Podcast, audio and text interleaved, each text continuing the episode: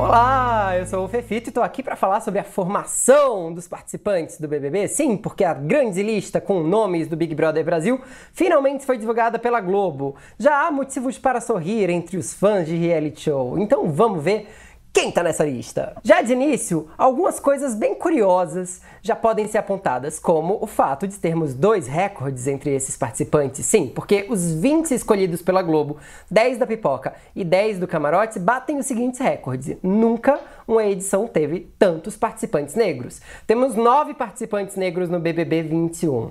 Um recorde de longe. Mesmo a edição, que era mais voltada para discutir a negritude, o BBB 19 acabou virando um grande trauma, porque deu prêmio a alguém acusada de declarações racistas. A reparação histórica iniciada com a Telma, com a vitória da Telma no BBB 20, parece ter um segmento no BBB 21. E o que parece também ter é uma vontade de discutir a negritude e o racismo por parte da Globo, que insiste em voltar ao tema. Acho uma decisão muito bem acertada. E eu acho que o público está mais maduro depois do trauma do BBB 19, já que ninguém lembra dele com muito carinho, vamos combinar. Outro recorde é o recorde de participantes LGBTs, porque se no BBB 10 o Boninho teve coragem de colocar três LGBTs, né, o de César, o Serginho e a Morango, e no último BBB a gente tinha três bissexuais, a Marcela, o Daniel e a Boca Rosa, e também um assexual, configurando aí a comunidade LGBTQIA+, dessa vez a gente tem cinco participantes LGBTs.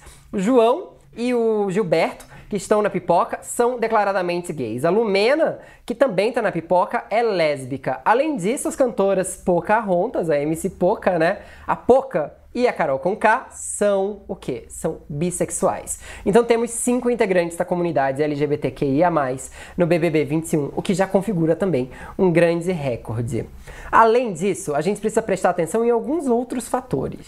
Tem uma treta política já dominando aí as redes sociais. Tem participante que seguia Bolsonaro e alguns de seus aliados. O administrador de suas redes sociais já correu para apagar tudo isso. Já correu para parar de seguir o presidente e vários outros. Há participantes que seguem o ex-presidente Lula. Então, portanto, já tem também uma politização do currículo de parte dos participantes.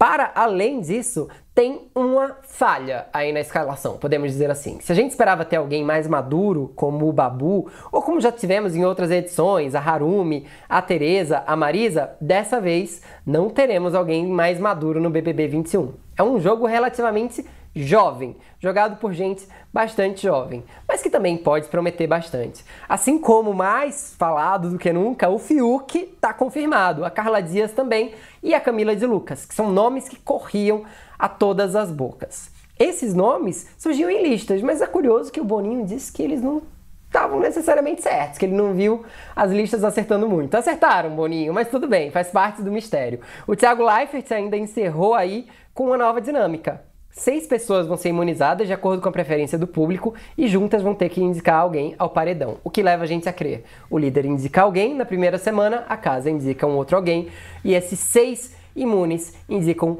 a terceira vaga do primeiro paredão do Big Brother Brasil ou seja, o jogo de fato começou antes do play. Vai lá na minha coluna, na do Maurício Sticer, na do Chico Barney ou na da Aline Ramos, que vai ter sempre muito assunto sobre BBB pelos próximos três meses. É isso, a gente se vê muito em breve e você fica pelo UOL. Tchau!